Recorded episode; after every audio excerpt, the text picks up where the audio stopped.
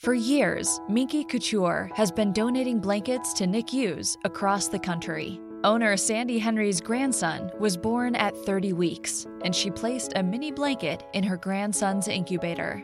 We want to help other NICU families with the Heart of Minky program. For every adult sized blanket purchased, Minky Couture will donate a mini sized blanket to NICUs across the nation. Thanks to you, we can fulfill our dream to blanket the world. Abundância na cadeira. Ajuste o seu volume. Se possível, pegue a sua cerveja. Tire a mão do teclado, porque vai começar mais um Linux Chips on Air.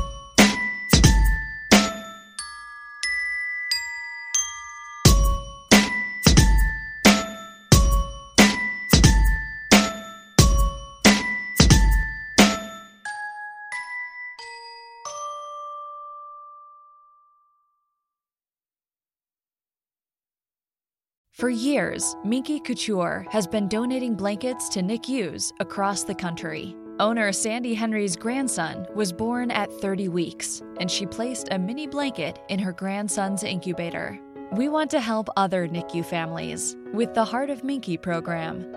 For every adult sized blanket purchased, Minky Couture will donate a mini sized blanket to NICUs across the nation.